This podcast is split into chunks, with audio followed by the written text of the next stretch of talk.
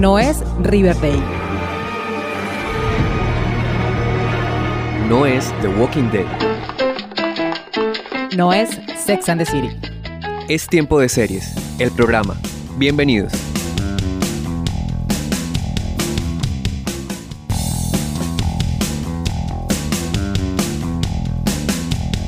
Seriefilas y seriefilos del mundo, maratoneras empedernidas, consumidores de series. Bienvenidos a un nuevo episodio de la décima temporada de Tiempo de Series, el programa. Yo soy Cata Serrano y me da mucho gusto estar nuevamente con ustedes hablando de lo que más me gusta, que son las series de televisión.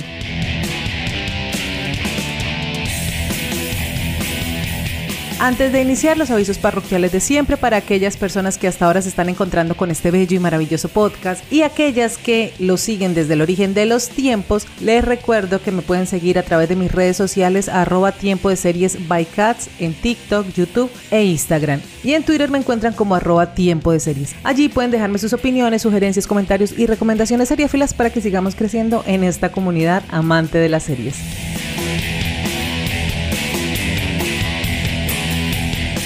Una de mis series favoritas de los últimos años estrenó su tercera temporada este 2023 y lo hizo manteniendo la calidad y el interés en su historia. Un crimen, la máxima de que el show debe continuar y muchos sospechosos fue lo que nos trajo en esta nueva temporada Only Murders in the Building. Así que pónganse cómodas porque... Hey, tenemos que hablar.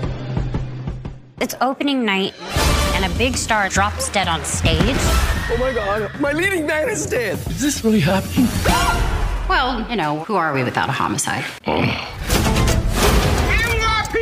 The killer is someone in this room.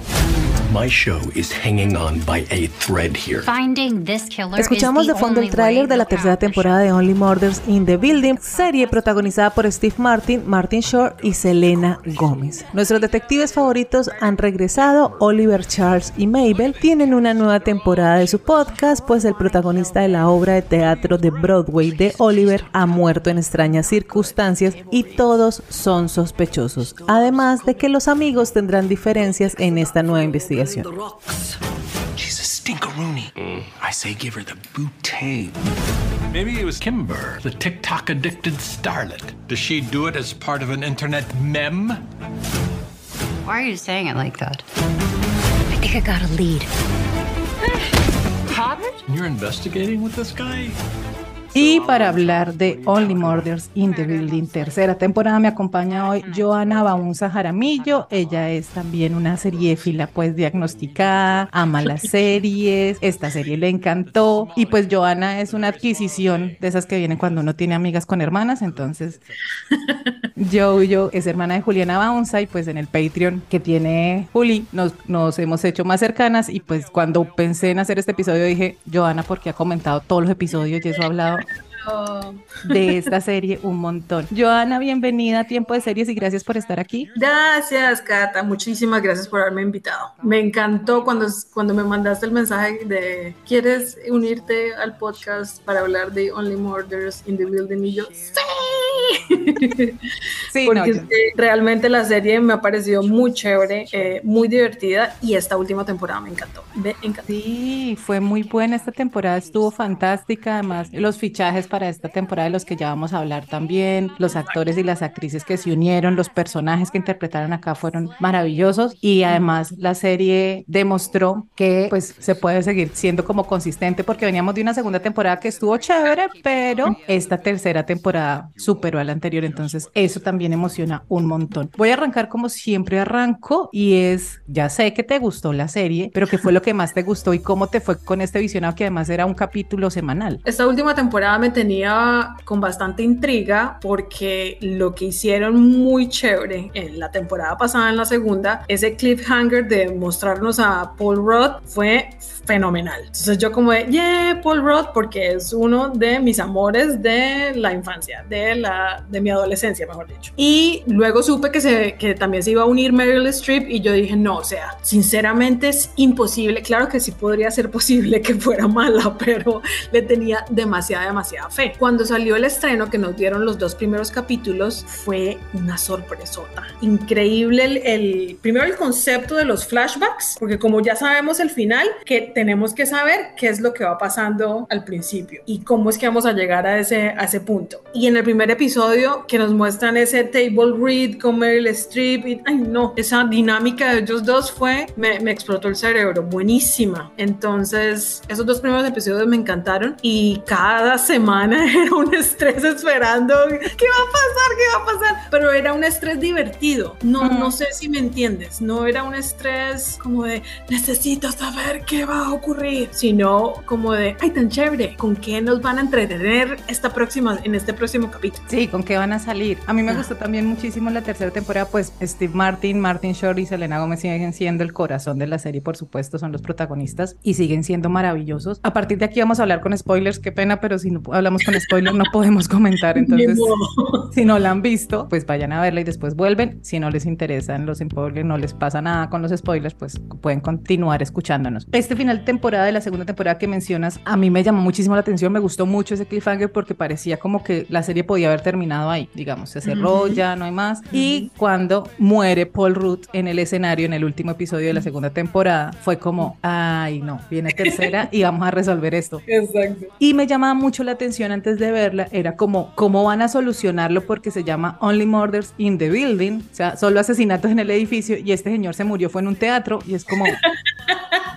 ¿Cuál es el sentido de esto? ¿Cómo lo van a solucionar? Que además una de las vecinas le dice como gracias por sacar los asesinatos del edificio en el primer episodio y pues resulta que no, que vuelven al edificio los, los homicidios. Entonces eso me pareció muy interesante cómo lo, lo manejaron, ese giro que hay en el primer episodio cuando Paul Roth se les aparece en esta especie como de, claro, el, el estreno se canceló, está en una reunión en el apartamento de Oliver y llega Paul Roth todo, no, ya me hicieron un lavado de estómago, fue como un veneno, no sé qué, pero todo bien, Blatru. Y después resulta que muere ahí cayéndose por el hueco del ascensor. Y fue como, qué genios. O sea, Ahora sí, es el asesinato en el edificio. total, qué genios. ¿Cómo lo, cómo lo solucionaron? Eso me pareció interesante. Me gustó muchísimo porque uno creería que en algún momento se acaba lo que hay que contar. Porque de todas maneras, en cada temporada vamos con tres, pues los personajes siguen creciendo y tenemos historias de ellos y seguimos conociéndolos y demás. Y me parece interesante cómo en cada temporada uno va acompañándolos en esto,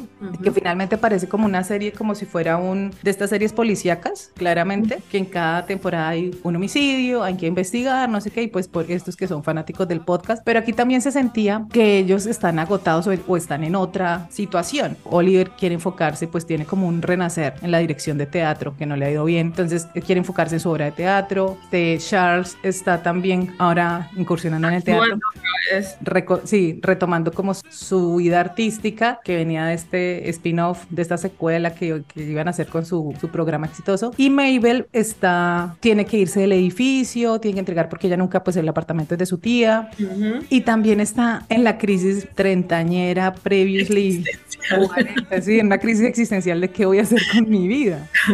Entonces me parece chévere eso porque además tuvimos una dinámica muy interesante en, est- en esta temporada y es que por primera vez los vimos discutiendo entre ellos y peleando. Exacto, exactamente, eso me encantó porque es- yo estaba entendiendo los tres puntos de vista. Entendía el punto de vista de Mabel, porque Mabel quería como de, hey, esto nos funcionó, sigamos haciendo esto porque somos el trío fantástico, qué emoción, qué lindo. Hay otro asesinato, hagamos esta vaina otra vez porque qué emoción Ujú. investigar. Pero también entendía el punto de vista de Oliver, o sea, le llegó a sus manos algo que le estaba buscando desde hace muchos años, de otra vez hacer lo que más le apasiona, que Ajá, es, ajá. es dirigir una obra de teatro, y que Charles le hayan dado el protagónico, o bueno, es uno de los personajes protagónicos en esa obra de teatro. Claro, él estaba, y teniendo novia nueva, ¿no? Porque Charles Sí. también tenía novia nueva, entonces como que era como de lo típico de los grupos de amigos que uno dice como de este fin de semana sí nos vamos a ver y la vida llega y no, es que resulta que es que no puedo, nos vemos a las 8, no, a las 8 no puedo porque está y así y uno no te- y termina uno diciendo mejor nos vemos desde diciembre en 8. Así.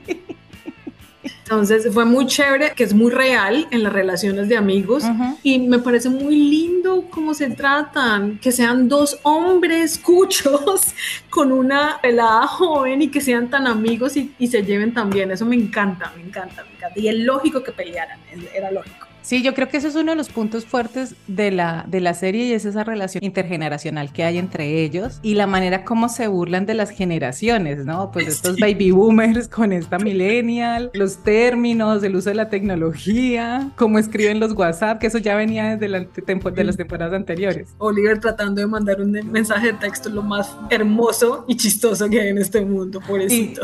Y, y, y Charles despidiéndose en los WhatsApp como atentamente Charles. Te tengo guardada. El nombre sale arriba.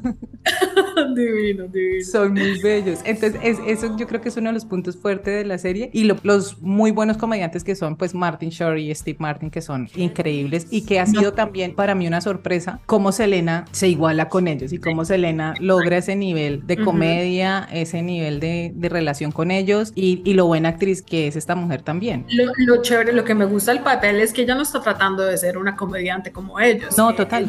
es como un complemento, ¿sí? Como de decir, o sea, sus chistes son, ok, señor, ay, sí, uh, me trato de reír, pero not really. O sea, me parece muy chévere eso. Y en esta tem tercera temporada, ¿no te parece que la comedia de esos dos superó absolutamente todo? Fue, o sea, me hicieron reír tantísimo en esta tercera temporada. Yo era, pero así, muerta de la risa acá sola viéndome los, los episodios, toteada, toteada, porque no, es era que salen con comedia una... física, eran apuntes súper inteligentes. Por ejemplo, cuando Charles está encerrado en el cuarto ese con el pez, no podía, yo no podía, o sea, ¿cómo es que hace un monólogo hablándole a un pez y luego resulta que se da cuenta de todos sus problemas psicológicos y de su inseguridad encerrado en ese cuarto y, y bote y bote y bote comedia y chistes a la lata? Sí, sí, sí, son, son genios. A broken heart, isolated and afraid. Open up, this is a ray. I'm gonna get it through to you. You're. Esta temporada entonces arranca con el estreno de la obra de Oliver. Y en el estreno, pues como lo decíamos, muere el personaje de Paul Rudd que se llama Ben, que es un actor muy famoso que también tenía un personaje muy representativo como en los 2000. También hay una fibra ahí de nostalgia con Mabel que por eso se, se obsesiona un poco con, el, con la muerte de, de, Ben. Muere en el estreno abriendo, o sea, ni siquiera va al primer acto y ya este señor fallece ahí. Después resulta que no estaba muerto y muere pues en el edificio y entonces empieza como toda la investigación. Evidentemente todos los de la obra de teatro son sospechosos, como en los juegos de Clue o quién mató a y pues Mabel es como la que se apersona de, este, de esta investigación, porque los otros, como lo mencionábamos, pues están como en, en, en, sus cuentos. Y para Oliver es una tragedia porque está marcando su regreso a Broadway. Uh -huh. Y lo que me gustó también de esta temporada es como cada capítulo, que ya lo hemos visto, que es como la estructura base de, de Only Murders, pero en esta temporada no solo la voz en off que abre cada capítulo era de Mabel, Oliver o de Charles, sino que también los personajes nuevos nos van contando su historia, como es el caso de, del personaje de Meryl Streep, que además pues es que ella todo lo hace bien, ella, ella es fantástica. Oye, no había caído en cuenta de eso, mm. que el, sí, los personajes secundarios también hacen voice and off, ay, wow, increíble. Que además tienen más juego, por ejemplo, de, el asistente de Oliver, el, el, el, de los gatos, que me encanta. Espectacular. Él también tiene un episodio que lidera él. Sí, es verdad. Es, Entonces, es, eso, eso es muy chévere. Entonces tenemos personajes nuevos que está Ben, que es Paul Rudd, pero pues fallece en el primer episodio, pero evidentemente lo vamos a ver en los flashbacks y lo vamos a conocer. Uh -huh. Está Meryl Streep como Loretta, que es una actriz que lleva desde los ocho años queriendo ser actriz, ha hecho cositas como muy pequeñas y como que no ha tenido su gran papel, pues esta es su gran oportunidad también. Y está uno de mis amores platónicos que me dejó Grey's Anatomy, que es Jesse Williams. Lo amo. O sea, cuando, cuando, lo vi fue como, oh my God, ya, me gusta. es espectacular. Tober, que es un camarógrafo, un realizador que estaba haciendo un documental sobre Ben, que estos son como los personajes nuevos. Ya de resto, pues el reparto se mantiene igual. Está Howard, que es el de los gatos, el que les decía. Ah, bueno, y tenemos dos personajes más que son los productores de la obra de teatro. Que los productores son tremenda pareja. No Impresionante, o sea, me, me causó demasiada, me dio muchísima risa, obviamente, y me pareció tan, o sea, que se fueron a, a ese tema de las relaciones como tan incestuosas y hello. tan, Hello, Edipo. Y tan y tan poco tradicionales Sí, y cuando la mamá que le pega semejante beso y le dice "Es- está bien porque mi hijo es gay y Sí, uno no. como no señora eso no está bien que usted le esté metiendo la lengua a su hijo en la boca qué asco y eso se lo muestran a uno ahí de primerazo. Entonces uno como que no demasiado chistoso y muy arriesgado y muy pasado me encantó Es una relación súper codependiente, claramente incestuosa, como dices tú, y creo que la incomodidad que siente el grupo en la lectura de guion cuando los ve y todo, es la misma incomodidad que siente uno como televidente. Es como cringe. Yo hacía, yo hacía el mismo ruido que hace Oliver todo el tiempo.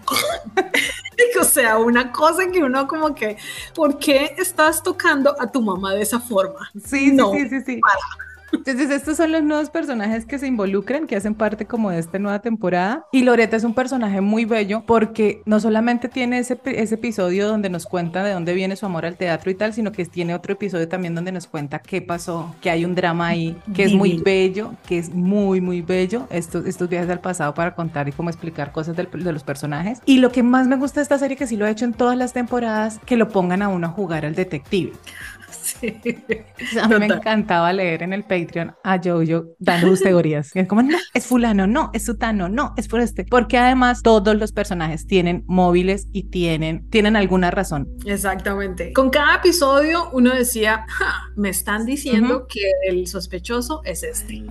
Sí, tienen toda la razón, porque este tiene este motivo y este se ve demasiado sospechoso porque quiere, no sé, ganar más plata con el asesinato de este, no sé, la razón por la que sea. Pero luego me ponía a pensar, pero si están haciendo esto es a propósito, porque quieren que ya no piense que tal persona es realmente el asesino. Entonces me pareció muy chévere ese jueguito, pero vuelvo a, lo- vuelvo a decir esto que no me estresó, porque yo a veces me estreso mucho con, con, esos, con esas series de quiero saber ya qué es lo que pasa Hmm. y como tú decías, como tocaba esperar una semana, como que mi, me metí en la cabeza, lo voy a tomar como un juego, lo voy a tomar como un chiste, como de, ay, qué chévere. Sí, me están diciendo que esta semana la sospechosa es Donna, pero no. Luego la semana entrante me van a decir que la sospecho, el sospechoso es Howard. Y así, como que va jugando y uno se va metiendo en el jueguito que ellos le van, que le van Mm. mostrando a uno por episodios. Sí, sí, sí, sí, sí, eso me parece fantástico y me parece muy chévere porque hay cosas muy obvias que uno decía Ujú. como, no, es que como esto es tan obvio, eso no es así. No es. Nunca es la respuesta más obvia. Pero Y luego, sí y luego tú pensabas, no, no piensas como de, ajá, pero qué tal que ellos hayan dicho, ok, esta persona va a decir que no va a sospechar sobre por esta persona porque es muy obvio, pero lo están haciendo a propósito. Están jugando con nosotros. Sí, eso me gusta mucho de la serie y cómo lo maneja también. Llevarnos como a sospechar de todos Ajá. y al mismo tiempo como irnos demostrando por qué esa persona no es. Y que además en esta oportunidad hay algo que no pasó en las anteriores y es que en el segundo tercer capítulo cogen a alguien y lo meten a la cárcel y el caso queda cerrado, que es un groupie de Ben, Sí, un, un man obsesionado. sí, un fanático que tiene todo para ser el, el culpable del homicidio y la única que no cree en eso es Mabel por otro montón de situaciones. Me gusta también la relación que Mabel tiene con Tober y algo que me gustó mucho de esta temporada fue como ese metaverso dentro del universo de la serie que Tober habla de las temporadas anteriores del podcast que es las temporadas anteriores de la serie. Exactamente. Y cuando dice que la segunda temporada del podcast le pareció como más tranqui, como no tan chévere, pues es como la Buenísimo, general fue buenísimo. muy bueno. O sea, la Porque capacidad que tienen. están jugando, claro, están jugando con lo que ellos saben que el público Ujú. dijo y lo están metiendo ahí de, de chistecito como de, ay, sí, sabemos que la segunda, el segundo podcast no fue tan bueno, pero este va a ser mejor. Buenísimo. Y pues seguimos viendo los, los dramas de cada uno de ellos, de Oliver, de Charles y de, y de Mabel. Y en el caso de Charles, por ejemplo, su rollo con involucrarse o dejar entrar a una persona Ujú, en su espacio y en su vida, que es lo que pasa con Joy, que a él le cuesta un montón Abrirse, abrir su corazón. confiar. Pues sabemos lo que pasó con su primera pareja, que no la, no, no la conocemos, pero nos, nos contaron cómo había sido la historia y demás. Entonces él lo que menos quiere es como que le vuelvan a hacer ese tipo de daño. Pero Es muy chistoso, ¿no? Que el man le dice que sí a todo, a Joy. Sí, sí, sí, vamos a vivir. Y sí, nos vamos a casar. y que- pero es de esos que se dejan como, que no dicen que no, ¿sí? Claro. que no abren la boca. Y las cosas le van pasando y van pasando cuando, ups. Claro, ups. porque le tiene pavor a la confrontación. O sea, él no quiere confrontar. Entonces es como, no, sí, ten 200 peces en la casa, no hay problema, tenemos una pecera gigante. Ya hasta cuando las pruebas estaban diciendo Joy puede ser una sospechosa bastante fuerte Sí. en el caso, solamente hasta ahí él fue capaz como de decirle, venga, es que necesito confirmar algo, usted es la asesina y la otra toda como de, ¿cómo así que está sospechando de mí? Se supone que usted me tiene que amar y darse cuenta, usted sabe, usted me conoce y él, "Mm, mm, realmente no. Ya le toca de frente, es como, pucha. Y eso me, Ajá. gusta, me gusta mucho. Oliver, por el otro lado, tenemos su condición de salud. Eso, ese episodio donde le da un infarto. Además que tiene dos episodios donde se infarta. Sí, En, en el primer, en la primera vez que le da así como su, su primer sustico, ahí es cuando, no es ahí cuando se da cuenta o dice como de voy a cambiar mi, mi, mi obra de teatro a musical. Claro. Y ahí es cuando se le viene la, la idea que, por cierto, qué cosa, o sea, los creadores de ese musical, déjenme decirles que genios para haber creado ese musical, lo quiero ver de verdad. Sí, porque en serio es fantástico. muy bueno. Pero además, ese, ese momento revelador como utópico cuando toma la decisión de convertir la obra de teatro en musical, eso es muy Bob Fosse, que, con que es uno de los principales coreógrafos y creadores del teatro de- en Estados Unidos. Hay una serie a propósito en Stan Star también, es con Michelle Williams, y ese momento es un homenaje a una película que se llama All That Jazz, que es de Bob Fosse, que es eso, un tipo que está teniendo problemas cardíacos, no sé qué, bla, bla, se le aparece la muerte, todo el tema, y él ve en su cabeza como el musical que va creando. Y aquí, cuando lo estábamos viendo, Mario fue como, eso es All That Jazz. Ay, qué lindo. Sí, eso es homenaje clarísimo a Bob Fosse y, y es muy bacano esa transformación que además hay una cosa aquí en esta serie que me gusta un montón. A mí siempre me gustan las series que cuentan el detrás de obras de teatro, películas, series, programas Ajá. de televisión y aquí es muy chévere ver todo ese detrás de un montaje, en este caso del musical y del teatro. Los ensayos eran fantásticos y además que algo que nos dio esta serie es escuchar nuevamente cantar a Meryl Streep que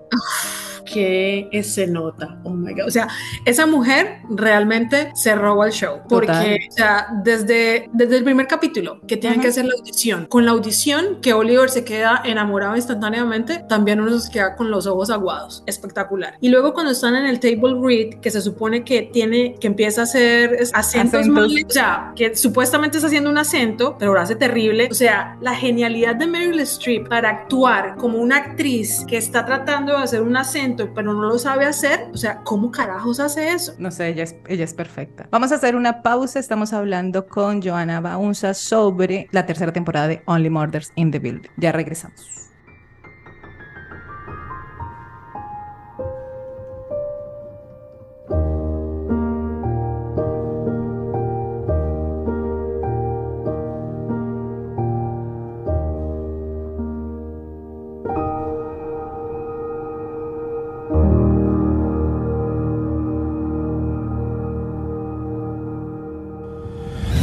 Únete a la comunidad de seriéfilos y seriéfilas más grande del mundo siguiendo las redes sociales de Tiempo de Series by Cats en Facebook, Twitter e Instagram. Y escúchanos también cuantas veces quieras en Spotify, Evox y Deezer y demás plataformas de audio.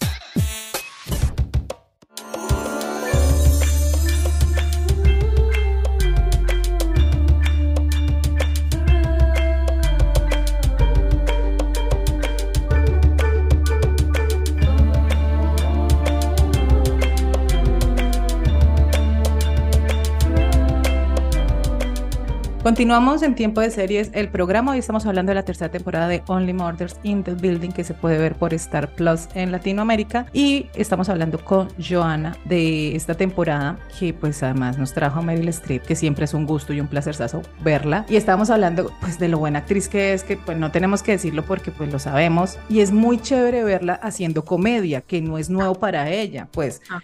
la película de los 80, finales de los 80, de La muerte le siente bien. La hemos visto muchas veces haciendo comedia, sin, pero tal vez la relacionamos mucho con drama, pero esta mujer es muy buena haciendo comedia también. Entonces es divertido verla acá y hablábamos del placer de verla cantar también.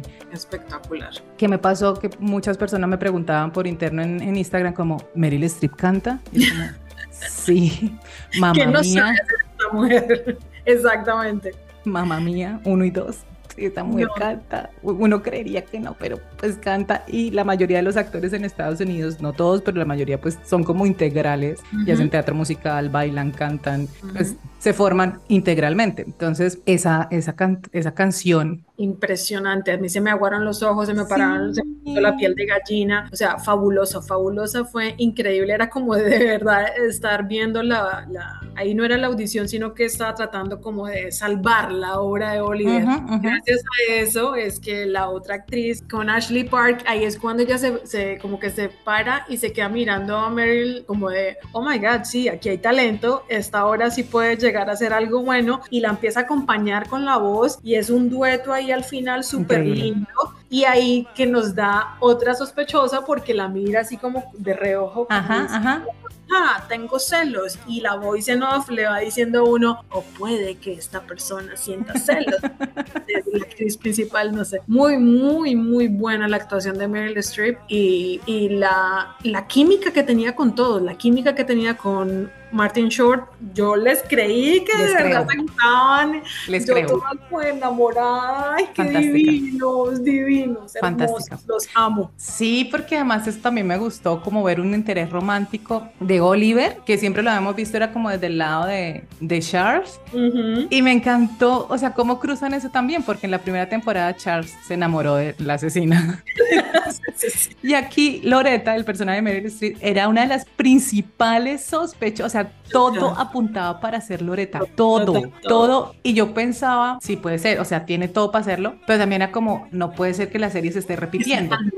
Sí, exacto. Y se está repitiendo, entonces ahora le pusieron a la, a la asesina, se la pusieron a Oliver como interés romántico. No creo que hagan esto, pero fue pucha. Meryl Streep punteaba en todos los episodios como en Loreta, Exacto. Loreta. El, el el- cuadernito ese ahí con los recortes y todo, o sea, tengo cuaderno que a todas estas, voy a ser súper honesta, yo mi vida he sido demasiado ñoña, entonces cada vez que yo estoy obsesionada con algo, yo tengo agendas y tengo cuadernos y tengo libretas y tengo muchas cosas, o sea, perfectamente alguien entra a mi casa, de, independiente de la época en la que hayan entrado, y ven las cosas que yo he tenido y van a decir, esta mujer es una psicópata, esta mujer es una asesina en serie. Porque yo soy así, yo también tengo como cuadernitos y recortes y luego me puse a pensar como claro, ella no puede ser la asesina, solamente tiene que tener su razón por la, para tener ese cuaderno lleno de recortes, pero no es, no es la asesina. Sí, tú tienes as- as- así cuaderno con fotos y todo de tus intereses platónicos y demás. Cuando salió El Señor de los Anillos, Catalina, yo tenía un folder de esos que son gruesos, de esos que son como de unos, no sé, 7 centímetros o algo así por el estilo, de solamente Legolas. Fotos, biografía, el árbol genealógico, quién era el papá, quién era el tío, que no sé qué más, qué había hecho cuando te hubo cuatro años, qué comió cuando la mamá, cuando él tenía dos años y la mamá lo estaba cuidando. Todo de Legolas, pero Legolas, no Orlando Bloom. Orlando Bloom, Lego. Legolas. Yo solamente lo he hecho solo una vez, así físico, porque sí, pues soy como tú, tengo en mi celular carpetas de mis obsesiones, Pero físico lo hice en el 98 cuando se estrenó Titanic. Leonardo DiCaprio ah. era mi obsesión.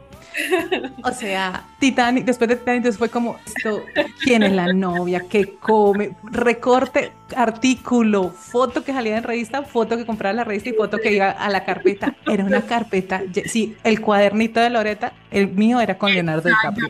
¿ves? ¿Ves? Tenemos, somos, somos Sí. positivas para asesinos. Mínima- mínimamente psicópatas, así todo.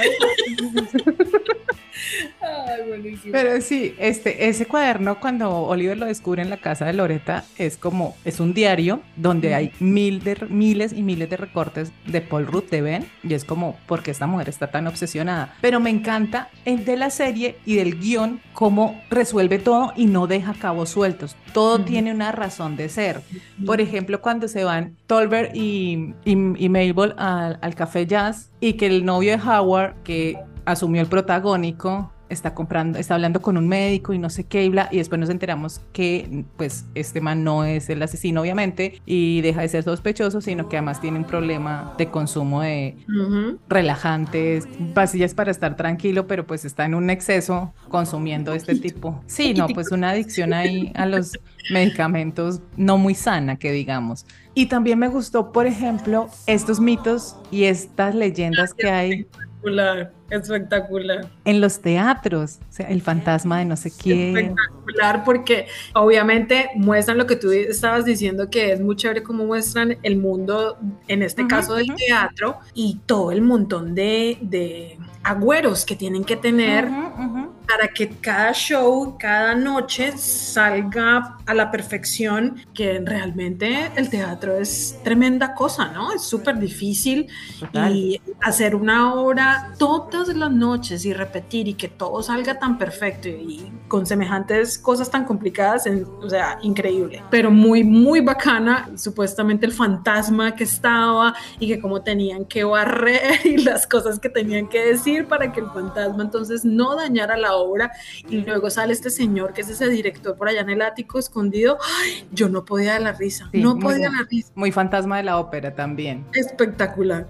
Sí, es, es fantástico y es fantástica esas referencias y como esos pequeños homenajes que, que hacen. Y, y esto de lo que tú dices, los agüeros y pues es que el teatro, pues yo me quito el sombrero a la gente que hace teatro y los actores porque además aquí es toma única, no hay chance de, de corte, repitamos, no, es toma única, entonces el esfuerzo, el trabajo y la dedicación que hay para presentar una obra. impresionante la producción, que las luces tienen que estar de una forma determinada, que la música y sobre todo, la- por ejemplo, la música, que es la música es en vivo, no, increíble. La puesta en escena de una obra de teatro y, o de un musical son absolutamente increíbles. Claro, y Eh, esto que tú decías al principio, y es la producción de este musical dentro de una producción audiovisual que es fantástica, termina uno viendo toda la obra musical pues por actos o por pedacitos que uno dice como quiero verla, o sea, si esto es un transmedia, si esto si hacen aquí un producto transmedia de Only Murders, es la obra de teatro de, de, de Oliver que la pasen a Broadway y compro boletas, o sea, quiero Y verlo. por ejemplo, tú, tú dijiste que es muy chévere cómo hacen los homenajes y por ejemplo, el capítulo en el que sale Matthew Broderick, que se faja semana en esa actuación, Lo amo. impresionante. Me hizo reír muchísimo porque hace de él mismo, de un Matthew Broderick fastidiosísimo, súper idiota, súper el, el típico actor así, método todo ridículo, que no sabe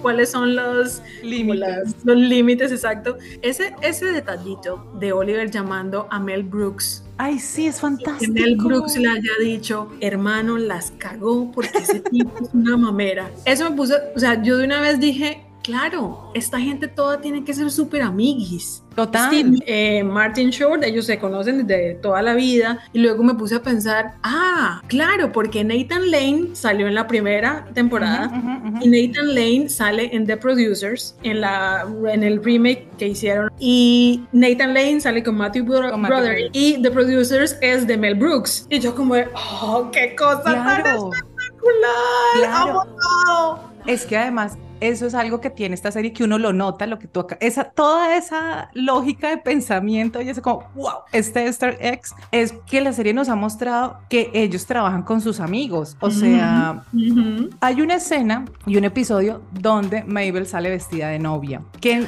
nos habían hecho, digamos, entre comillas, spoiler, pero esas fotos de Mabel, de Selena vestida de novia, hicieron parte de la promoción de la serie antes de que se estrenara. Y todo el mundo fue como, se va a casar en The Only Murders.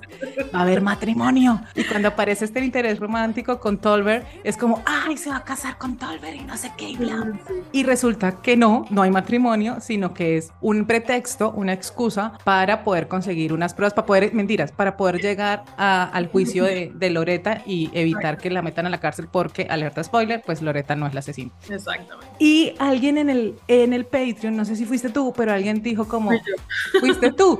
Sí.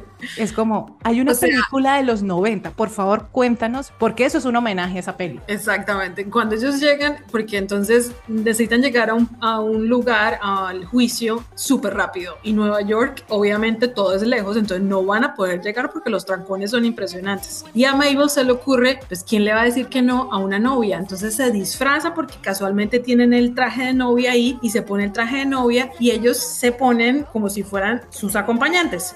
Cuando llegan al- a la corte, la, una oficial le dice, momento, ¿ustedes para dónde van? ¿Ustedes quiénes son? Y Steve Martin dice, somos los papás de la novia. Y yo, oh my God.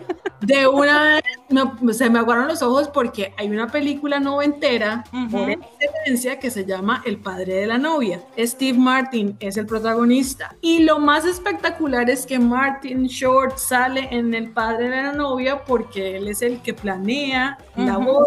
Y yo como de, esto es demasiado hermosa. La referencia me dejó, mejor dicho, completamente. Sí, yo me acordé cuando tú lo mencionas en Patreon y dije como, claro, el padre de la novia, pues una película noventera, si no la han visto, vayan a buscarla porque es genial. Y es todo el tema de la paternidad y cómo los padres viven que su hija se vaya a casar, o sea, todo ese desprendimiento, pues, y ese, quién le voy a entregar a mi hija y bueno, todo esto que hay alrededor del matrimonio.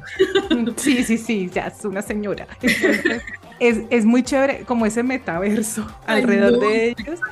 es Que además tú acabas de decirlo con The Producer, Matthew Broderick, que ahí nos damos cuenta que esta gente llama a sus amigos, además para que hagan de ellos mismos. Ajá. Como pasó en la primera temporada con Sting, Amy Schumer y ahora con Matthew Broderick, que hace de él, pero pues en un nivel de actor fastidioso, que le- le- se mete en el guion y necesito saber de dónde viene este personaje y no sé qué, bla. Y la conversación de Oliver con Mel Brooks es fantástica.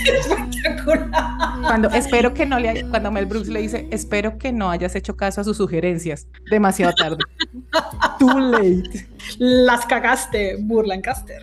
Sí, total. Es, es fantástico. Y ese, ese capítulo con, con Matthew Broderick es fantástico porque además cuando Charles llega, porque eso fue después de la pelea y que Charles renuncia, Charles llega y lo ve ensayando y además entonces nos cuentan que hay una rencilla entre ellos dos porque Matthew Broderick le ganó un papel hace unos años. Es, o sea, es- eso, eso es genial. Y también dentro de esos metaversos y dentro de esas referencias y, y cómo involucran cosas que están pasando, el comentario de lo que pasa con Loreta. Jesse Williams, como les decía, hizo parte del cast de Grey's Anatomy hasta el año pasado, que se salió de la serie. El personaje de Avery se fue de la serie y aquí Loreta logra un personaje, un papel en Grey's Anatomy para ser la mamá de un paciente o algo así y es como, o sea, La burla tan impresionante que le hacen a todo es, pero lo hacen de una forma tan chévere y tan, y tan limpia orgánica. que no es, no es una, no es una burla de, de- de mala clase, sino No. que es, es más bien como para celebrar, ¿no? Como decirle al público, nosotros sabemos que ustedes conocen a este actor por esta serie, entonces vamos a celebrar eso y les vamos a dar este pedacito para que se alegren. Claro, y que las personas que seguimos series y que no sabemos quién es este, de dónde viene este, que Mel Brooks, que Matthew Broderick hace parte, hace muchos años Matthew Broderick se retiró pues como de la tele, entre comillas de la tele y del cine, porque se dedicó a Broadway a ser productor y actor de teatro y tal. Entonces sabemos que fácilmente pues se puede cruzar con este director de teatro y, o sea, Claro. todo tiene sentido. Y entonces todas las personas que seguimos este mundo del entretenimiento y que nos gusta, esos son como momentos que dicen, como, ay, tal cosa, ay", o sea, esas referencias que uno entiende y se, y se regalitos espectaculares, exactamente. Total. Esta Entonces, temporada tuvo muchísimos, mucho muchísimos. de eso, mucho de eso.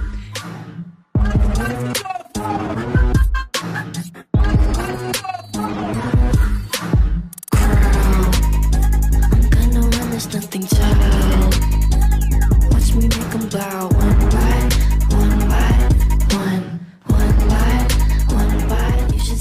Y para quienes extrañaban a Tina Fey, que Tina Fey ha salido en las dos temporadas anteriores, como esta competencia, que es una gran podcaster, que además es la podcaster que ellos admiraban porque tenía Oklahoma, que sucedió en Oklahoma, algo así, este podcast de misterio y de asesinatos también, y que el año pasado tuvo mucho más juego porque fue una de las sospechosas. En esta temporada pensamos que ese personaje ya no iba a aparecer cuando ¡boom! ¿A ti no te pasó cuando Mabel está recibiendo llamadas, llamadas, llamadas, pero nunca nos muestran quién es, quién es la que está llamando intensamente? Yo pensé que era Cari de la, de la Vine. Ah, ok. Yo pensaba que era. ¿Cómo se llama la primera? La asesina de la primera. Ah, sí, esta La actriz. exnovia de Charles. Sí, ella se llama Jane. Amy Ryan, que también es una comediante increíble. Es una Ay, buenísima. Sí, sí, sí. Fantástica. Yo pensé que era, era el personaje de, de Cara de Levine, que era Alice, pero cuando, oh sorpresa. Pero sí, pero no me veía venir que saliera Tina. Fey y rubia y con ese papel todo zen, yo eh, solamente como orgánico y no sé, es que, eh, hago acupuntura y yoga y tengo paz interna y o sea, todos los comentarios que hizo era para hacer como una especie de, Es de una burla. chévere de Gwyneth Paltrow. Total, es una burla completa. O sea, es una burla completa, o sea, a Gwyneth y a las personas que se parecen a Gwyneth. Con- me transformé después de un retiro de yoga espiritual, Total. no sé qué vaina. Toda rubia y así con cuencos, y incienso y esa bata de cabo, todo es falso, ¿no? Todo es falso Total. porque es para vender. Eso es lo único que Total. quieren. Y el personaje de Tina Fey, que además Tina me encanta, que es Cinda, ella sabe el valor que tiene Only Murders in the Building Ajá. y sabe lo buena que es Mabel. ujú. Y entonces sí le, le, le- le patina un poco la cabeza, le daña un poco la cabeza con... Claro. Y Estos ahí- manes no son su equipo, yo le ofrezco pues la mega producción. Exactamente. Y Y- ahí es cuando tienen como la discusión, ¿cierto? De, Sí. de, ay, es que ustedes no están metidos en esto. Y es muy chévere verlos pelear. Es- o sea, es triste, Mm. como, como la, la rabia que se tienen. Y, y yo obviamente estaba de parte de Mabel porque los otros huevones como que no se daban cuenta, como que estaban todos... Claro, porque además cada uno está protegiendo lo suyo. Entonces Oliver ahí está en ese momento, en ese momento de la serie y en ese episodio, Oliver está tratando de evitar que se den cuenta que Loreta es la posible asesina, que es cuando borra el, el letrero que dejaron en el, en el espejo de Está enamorado ya. Porque, porque ya está enamorada.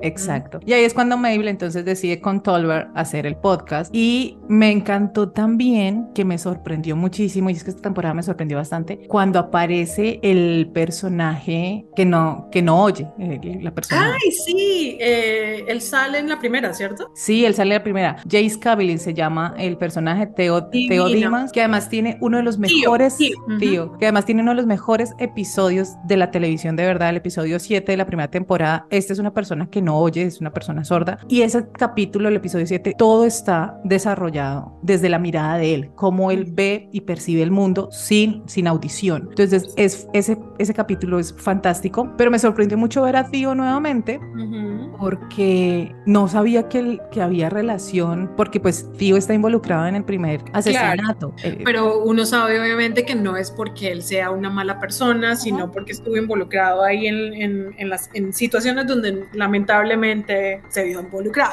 Pero muy chévere eso, yo tampoco me esperaba ver a Tío. no. Y muy chévere que le haya hecho caer en cuenta a Mabel de muchas cosas, porque obviamente él está viendo todo y él está leyendo a las personas. Mm. Entonces, por ejemplo, en ese capítulo yo decía, claro, entonces el, el sospechoso es, es Tober, porque Sí, tío lo está mirando mucho y entonces está como dándose cuenta que él sí de verdad es el verdadero asesino. sí, y además Mabel se da cuenta que no es igual producir como esa escala que, que Torber le produce, que pone el micrófono, pone el software para edición, y Sí, sí. Tío le está ayudando y ella es como, no, No, yo quiero mi celular, ya, sí necesito a mis dos, a mis dos amigos. pobrecito. Y, y es muy interesante también cómo estos personajes del edificio pues vuelven. Y me gusta sobre todo que la serie lo ha trabajado siempre y lo ha abordado siempre es como el tema de la soledad en los personajes que viven en este edificio. Y Ujú. también vuelve pues por supuesto el personaje de Jackie Hoffman que es Uma. Y esa charla que tiene con Charles es muy bacana porque sí. pues Uma perdió a su mejor amiga en la temporada anterior. Y ese tema de la soledad y ese tema de, ese tema de las obsesiones vuelve ahí porque Uma guarda cosas para recordar a la gente. Ese armario que tiene y tiene, pues es- ella fue la que se llevó el pañuelo.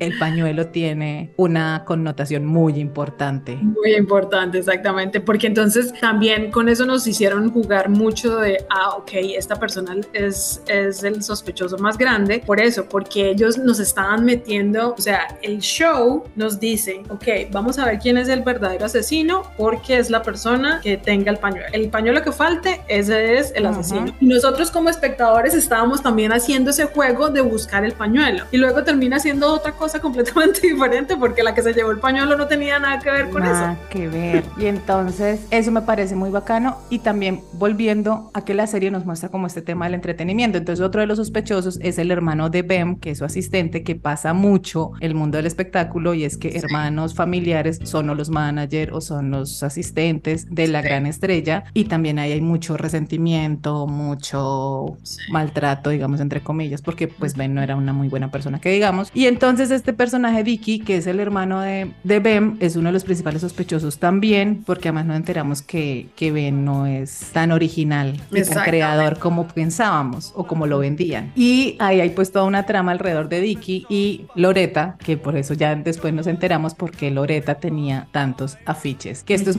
el secreto de sus ojos, o sea, cuando sí, colecciona y colecciona, es como no estaba coleccionando cosas de Ben, estaba coleccionando las fotos donde estaba Tiki, porque esto es una novela también y entonces hay madres perdidas e hijos perdidos. Ajá, y Loreta terminó siendo la mamá de Dicky, pero lo dio en adopción porque cuando quedó embarazada, entonces no podía cuidarlo y entonces Está muy chiqui. siempre supo quién era su hijo y estuvo siempre pendiente de él y cuando se dio cuenta que Ben era una persona que lo maltrataba y todo y que no lo trataba bien, pues obviamente entra su instinto maternal de, de cuidar a su hijo. Ya que se habla mucho de la muy maternidad. bacano, claro, es muy bacano porque ya luego cuando ellos- están revisando el cuadernito, si pillas cómo, cómo ve uno las cosas de diferente, Total, como total, uno total. malinterpreta las vainas, porque cuando nos muestran el cuaderno por primera vez, uno dice, esto es cuaderno de asesina. Sí, terrible". Ben, Y luego, Ben. cuando ya nos vuelven a mostrar el cuadernito, sabiendo que Loreta es la mamá de Dicky, es un cuaderno de orgullo, porque es su hijo en la alfombra roja de tal premio, es su hijo en el periódico, es su hijo. Sí, todos No. hacemos la misma conclusión a la que llega Mabel cuando está revisando ese cuaderno, porque además el plano también nos deja ver que no es, o sea, en segundo plano está Dicky, pero Ujú. todo está enfocado hacia Dicky y no a Ben que está en primera plana. O sea, ella no estaba guardando eso por Ben, sino estaba guardando porque era una forma de tener cosas y saber lo que estaba pasando con su hijo. Y esa es así como una gran revelación de la serie que, que es fantástica y se habla mucho de la maternidad porque, y vamos a llegar al momento de quién es el o quiénes son los asesinos. Y es que algo que tuvo la serie y que lo hizo muy bien es que nos tuvo, nos engañó todo el tiempo y nos mantuvo la atención en los actores. Y como estamos pendientes de los actores, dejamos de lado dos personajes que nunca les pusimos atención, igual que Mabel, Charles y Oliver, que son los productores y esta relación, esta, este, esta pareja de madre e hijo. Y también juega un papel muy importante, yo no sé si todavía sucede en Nueva York o en Estados Unidos, la importancia de la crítica después de que aquí sí lo muestran mucho. La importancia de la crítica y que en Estados Unidos sí hay una cultura alrededor de la crítica de las obras de Ah, teatro, del cine, los actores y los creadores cuando presentan un estreno se reúnen en la casa del director o algo y están esperando la primera edición pues, Ujú. del impreso en esa época, ahorita pues sí, obviamente digital, pero están esperando la, la primera edición del periódico para leer las críticas porque eso marca la pauta. Hubo una época en que las críticas llevaban a la gente a cine o hacían que la película se destruyera. En, actualmente es más las redes sociales y el voz a voz de las personas que la ven, independiente que sean críticos o no. Pero aquí vemos esa importancia de la crítica. Hay un personaje, una crítica, que a la primera, antes de que Ben muriera, le da como hasta con el balde del agua. Sí.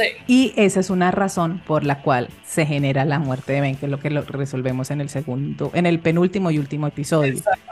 Que es como, "Ah, ¿por qué nosotros no habíamos visto y habíamos tenido en cuenta que esta gente también tiene mucho que perder? Por supuesto, los Claro. productores tienen mucho que perder porque son los que están poniendo la plata para que esto produzca. Y lo chistoso es que ellos cada vez que salían decían el motivo es que necesitamos que esta obra funcione. Si esto no funciona, todos nos vamos, mejor dicho, a la quiebra y nos matamos y esto es lo peor que nos puede pasar. O sea, ahí nos estaban diciendo que ellos eran Claro, los que porque más perder. Además del tema de- del dinero, de la inversión, está el tema de que es la primera obra que va a producir el hijo de Donna. Y como toda madre protectora leona, pues quiere que a su hijo le vaya bien. Y esta es una mega productora, que por eso les digo que esta temporada me gustó mucho porque también hay un episodio contado desde ella y ella es la voz en off y nos enteramos cómo fue que, que este chico llegó al mundo, que este muchacho llegó al mundo y lo que significó para ella. Dando a luz y ella toda preocupada. Super workaholic. Super workaholic esta mujer. Por eso aquí hay un tema de maternidad muy fuerte, de cómo, cómo la maternidad lleva a hacer ciertas cosas Ujú. y ese instinto protector de los hijos. Y entonces, claro, cuando ya descubrimos que además aquí hay algo, y es que a diferencia de las otras dos temporadas, no es uno solo, sino dos. Los asesinos independientes, o sea, sin ponerse de acuerdo, o sea, no es un plan. La razón de Donna es que leyó la crítica que hizo esta mujer y dijo como esto va a fracasar, no puedo permitir que pase porque además al que más le estaban dando palo en la crítica era Ben. Entonces destruye la crítica y le ponían unas galletas veneno para rato. Ujú. Que según ella no iba a hacer absolutamente nada, ¿no? Lo, solamente lo quería era enfermar para sacarlo de la obra. O sea, se- su, su razón al principio, ella dice como de, ay, o sea, yo sabía que no, no iba a matarlo, pero sí lo iba a enfermar, porque... Sí, señora, pero lo puede enfermar con otra cosa, no con veneno Claro. para ratas. Exactamente, totalmente. Y cuando ya les di, cuando ellos le botan toda la información, ahí ella cae en cuenta, momento, entonces tuvo que haber sido mi hijo el verdadero asesino y por Mm. eso ella pum, de una vez se echa la culpa para proteger a su hijo a todas las formas habidas y por haber. Y también luego cuando muestran al, al hijo en la interacción que tiene con Ben y que muestran el asesinato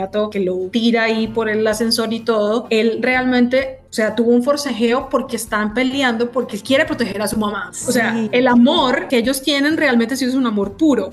Sí, no sí, termina siendo amor, amor sucio. Sí, sí, sí, sí, sí, claro. Que además el asesinato de Ben, el real, Exacto. finalmente termina siendo un accidente por Un este accidente. forcejeo, porque Ben se entera, recibe una llamada de su médico y le dice que lo que encontraron en su sangre, lo que casi lo mata, era veneno para ratas.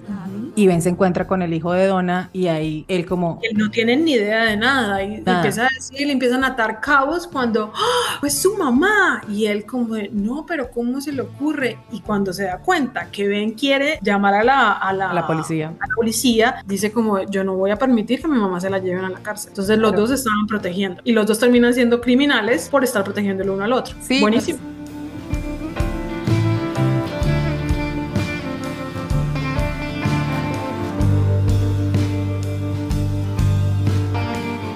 No es un plan así como de estos dos se, unieron Ah. para. No. Que además, cuando Donna confiesa todo, después de que Mabel le dice, pasó esto y esto y esto, usted lo hizo así, así, así, lo hizo por esto y esto y esto, y Donna confiesa todo, creo que tanto los televidentes como ellos tuvimos la misma sorpresa de. Que además Oliver les dice como, es la primera confesión fácil que tenemos, o sea. Y yo ahí también dije como, "Mm, esto está demasiado fácil también. Sí, sí, Aquí sí. falta algo. No, muy chévere. Y luego cuando muestran todo, cuando muestran todo, Ujú. realmente cómo fueron las cosas, cómo sucedieron, como de, claro, espectacular, tiene sentido. Tiene sentido. Y pues finaliza la obra, le va muy bien, la crítica hace una muy buena reseña, están contentos y hay oportunidades para todos. A Tolver le sale un documental en Los Ángeles, le propone a Mabel que se vaya con él. Loreta también le salen unos proyectos en Los Ángeles y se va a ir. Oliver también, o sea, pareciera como que todos se van a ir para Los Ángeles, pero pues terminan como que sí, pero no, al otro día del capítulo final. Me encanta el, el apunte porque como esa serie es tan newyorkina y obviamente sabes que siempre hay pelea entre la East Coast y la West Coast. Total. El- la puya que le echan a irse a California a vivir a Los Ángeles. Como de, "Eh, Los Ángeles está bien, pero por un día. "Mm, no, yo no me voy a vivir allá. Y como que uno, ay, ok, está bien, no se van a ir, van- se van a quedar ahí en Nueva York. Sí, Bien. total. Sí, esa puya es fantástica. Y eh, además esa pelea es bíblica e histórica, en que la, la gente que hace arte, televisión y películas en Nueva York es más culta, porque en Los Ángeles es lo comercial. Exactamente. Y aquí queda como así abierto, pues igual cada temporada podría finalizar y no aparecer más la serie porque nos resuelven todo en, en 10 capítulos que tiene cada temporada. Pero pues al otro día salió renovada para una cuarta, así que tendremos más de estos tres que me encanta. Tenemos la sospecha de que pasó algo Sí. con Sass, pero no tenemos ni idea si sí. Cierto. Acuérdate. Ese personaje lo amo. Cuando Sa- están en el, celebrando, llega Sass y es como la doble de Charles, se ven igualitos y ella le dice que tienen que contarle algo y él le dice, no, espérese, voy a traer una botella de vino del apartamento. Y uno piensa que es Charles el que se va para el apartamento, se escucha un disparo y cae alguien en el piso. Yo y grité. luego muestran a Charles y como así, Sass no ha vuelto y entonces es Sass el que está en el apartamento. Ya alcanza a dibujar una letra con sangre. Ujú, No sabemos qué vaya a pasar. Sí, no me acordaba de ese final. Es que la serie tiene, también es algo muy particular y es que la serie siempre tiene como doble final. El final de la resolución y después el final de verdad de la serie. Claro, no me acordaba que Asa- Sam murió. Ese personaje me encanta, esa actriz me gusta muchísimo. Y ella es como la psicóloga de, de Charles, porque es la que siempre le dice como, hermano, mire, en su vida está pasando esto y esto y usted es un inseguro por tal cosa y tal es otra. muy bella, ella es muy bella. Divina, en la que hacía de, de su Sylvester en Glee. Esta actriz me encanta. Sí, entonces ay, no me acordaba de eso que tiene doble final, no me acordaba de esas, lo, había, lo había borrado de mi memoria, lo había bloqueado por trauma, porque yo pegué un grito. A lo bien, yo pegué un grito. yo pensé sinceramente que era Charles. Cha- y yo dije, claro, entonces la última temporada va a ser sin uno de los personajes, pero No ¿cómo puede ser. esto? No puede ser, yo digo, no puede ser. Cuando vemos que es Sass y que tiene todo el sentido, porque entonces no querían matar a Sass, sino que querían matar a Charles. Y aquí es como, ¿quién quiere matar a Charles? Exactamente. Miren, les hemos dado mil razones para ver esta serie. Es una serie del bien, es una serie que no los va a estresar, es una serie que además los, los va a divertir, es una serie que los va a poner a ver grandes actores de la comedia, grandes actores de Hollywood, Nueva York en su máxima expresión. Entonces es una serie que se maratonea muy fácil y es supremamente divertida, de verdad, y una de las mejores series de los últimos años dentro del, del género de la comedia. Pues Joana, muchísimas gracias, qué conversación tan entretenida, me encanta tenerte en tiempo de series. Gracias, Cata, gracias, muchas gracias por invitarme. Y cada vez que me invites, aquí estaré para es. darte todos mis datos que sirven solamente para mi cerebro. o para podcast. para este podcast, sirven para este podcast. Muchísimas gracias y claro que sí estaremos atentos a lo que viene para seguir hablando de lo que más nos gusta, que son las series de televisión.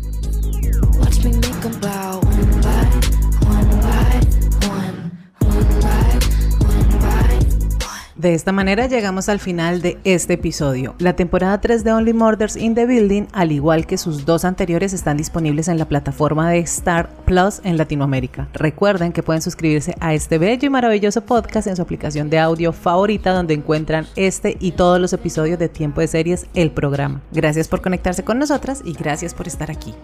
Tiempo de Series el programa es una idea original de quien les habla, Catalina Serrano, con la producción de Julián Cala. Tiempo de Series es posible gracias al apoyo de la emisora virtual Estación V de la Facultad de Comunicación Social Periodismo de la Universidad Pontificia Bolivariana en Bucaramanga. Para apoyar este proyecto, las invitamos y los invitamos a que nos den una puntuación en la aplicación de audio donde nos escuchan. Comenten, compartan y recomienden este podcast entre su círculo social para así llegar a más seriéfilos y seriéfilas que siempre están buscando que ver los fines de semana. Todas, absolutamente todas estas acciones nos motivan muchísimo para seguir haciendo este programa y seguir generando comunidad alrededor de lo que tanto nos gusta, las series de televisión. Así que sigamos conversando. Nos escuchamos en una próxima. Chao.